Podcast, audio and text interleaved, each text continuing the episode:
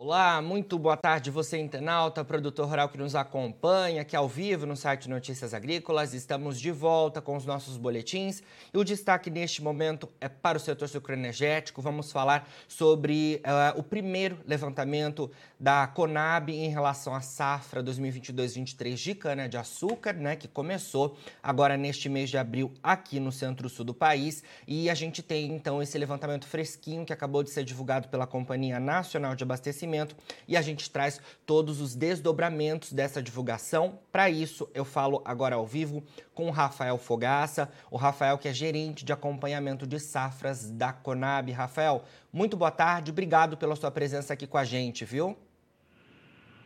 Boa tarde, Jonas. Prazer é todo meu.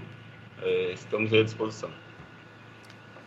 Prazer é nosso, Rafael. Bom, Queria que você começasse falando para a gente né, em relação aos dados de moagem de cana-de-açúcar que vocês divulgaram hoje. Né? A expectativa do mercado era de uma recuperação né, no, nos números de moagem, porque a gente teve a safra 21-22 bastante impactada pelo clima, né, com geadas, com incêndios e é, principalmente a estiagem né, no centro-sul do país e a expectativa para essa nova temporada era mais positiva. No entanto, estava dando uma olhada aqui nos números de vocês e na divulgação deste primeiro levantamento, a moagem de cana-de-açúcar mostra que é, ela deve ter uma recuperação sim, mas não tão expressiva, né? Ela vai ser de menos de 2% em relação à safra passada, não é isso? Isso, exatamente. É, havia realmente expectativa, conforme você mencionou, porque a safra 21-22 foi muito afetada pelo clima, e se houvesse condições climáticas normais para agora para a safra 22-23, ou seja, um clima favorável no ano passado, a perspectiva era de recuperação forte em produtividade.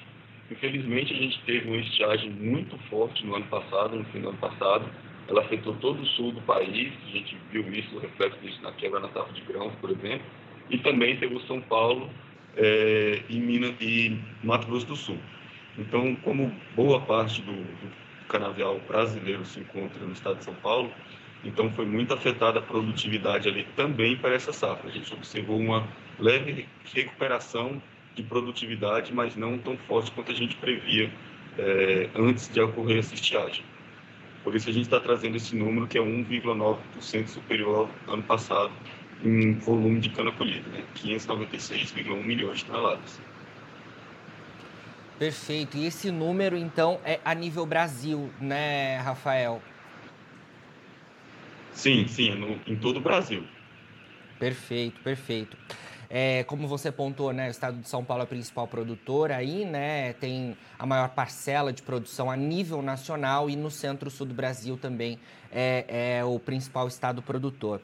Um outro ponto, então, que eu queria trazer para nossa conversa, né, olhando esses números é, em relação à safra nova e o comparativo com a safra passada, é em relação aos produtos da cana-de-açúcar, né? Os principais produtos, a gente sabe que a cana-de-açúcar é uma matéria-prima para diversos produtos, mas os principais, a gente levando em conta o etanol e o açúcar. Você tem números para a gente em relação a isso?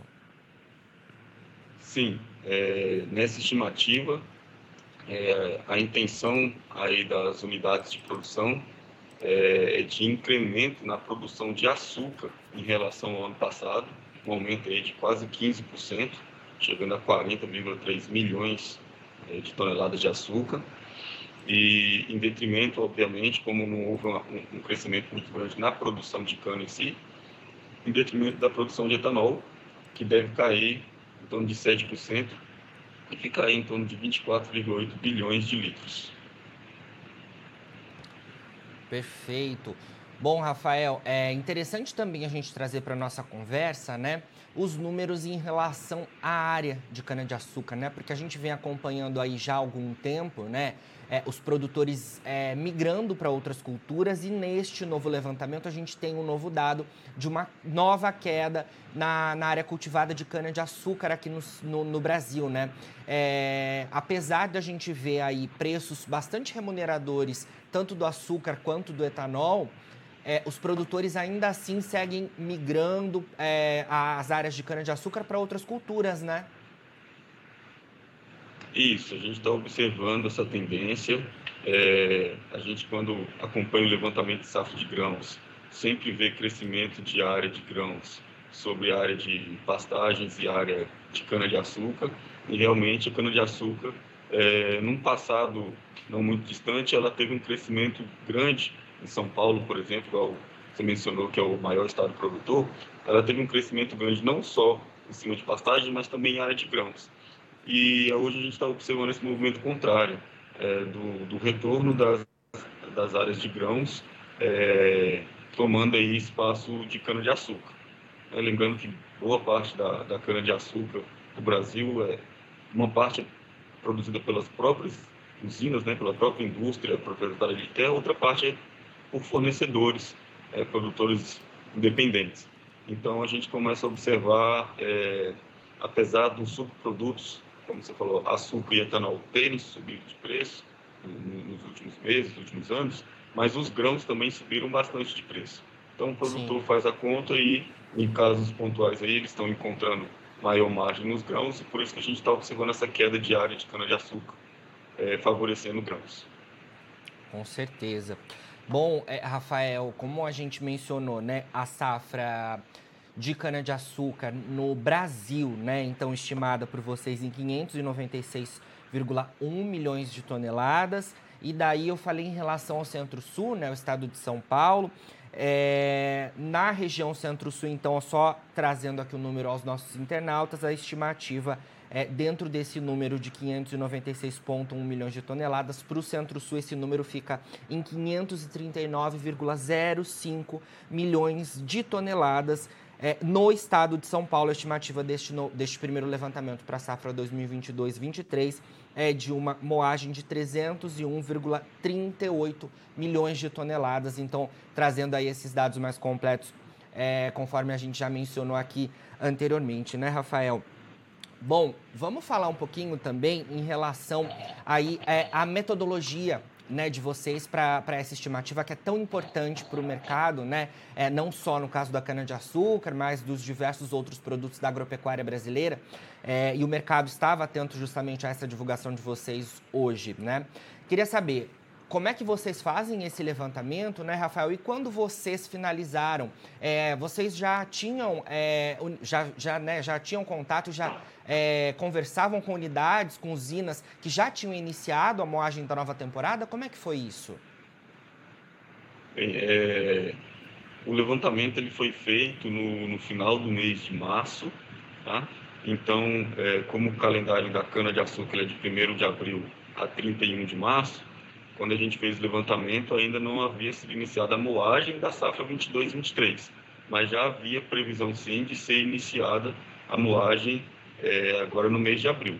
Lembrando que a nossa metodologia para o levantamento da safra de cana-de-açúcar ela é feita em todas as unidades de produção do Brasil. Então, é bom até deixar claro que não é toda a área de cana-de-açúcar do Brasil. Né?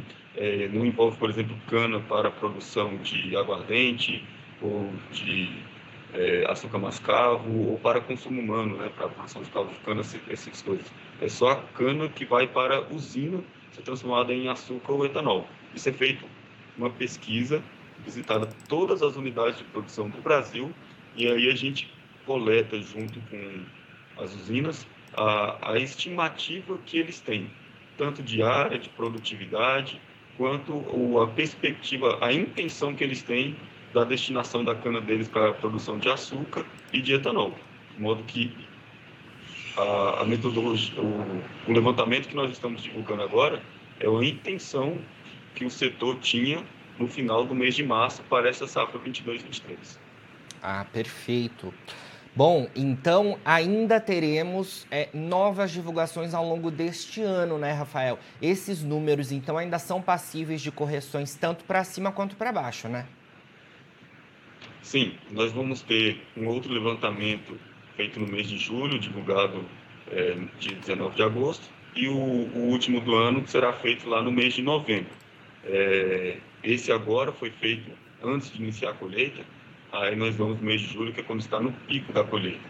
É, naturalmente, é, conforme vai avançando a colheita, há possibilidade de ajustes em questão de produtividade mas principalmente em questão de destinação é, para a produção de açúcar e produção de etanol. É, cada unidade produtora, cada usina tem a liberdade de, de, de, escolher, geralmente, se ela vai produzir açúcar ou etanol, quando ela tem essa possibilidade, e ela pode fazer essa, essa migração, né? mudar o mix dela ao longo do ano. Então, a gente vai, no meio do ano, é, captar qual é a nova intenção. Então, sim, há essa possibilidade, mas o levantamento divulgado hoje, ela mostrava qual era a intenção atual das usinas para a produção de açúcar e de álcool. Perfeito, Rafael. Olha, muito obrigado pelas suas informações aqui com a gente do Notícias Agrícolas, viu? Sempre que tiver novidades aí em relação às estimativas da Conab, queremos contar com a sua participação por aqui. Ok, eu que agradeço o convite, estamos sempre à disposição para atender e lembrando ao, aos ouvintes que tem a nossa tabela de dados no nosso site oficial, que é conab.gov.br. Perfeito. Então, os dados aí da nova safra de cana-de-açúcar já divulgados pela Conab, você é, aqui no Notícias Agrícolas também pode acompanhar, está lá em destaque na home do nosso site, a, a primeira estimativa em relação à safra 2022-23 de cana-de-açúcar aqui no Brasil como um todo. É, a gente também traz os números de produção de açúcar e produção de etanol para essa nova temporada. E essa estimativa, então, que veio aí é, de alguma forma aquém das expectativas do mercado, né? Com um número bem abaixo do que o mercado esperava em relação à produção é, de cana-de-açúcar. A gente vai seguir acompanhando aí todo, todo esse cenário aqui no Notícias Agrícolas.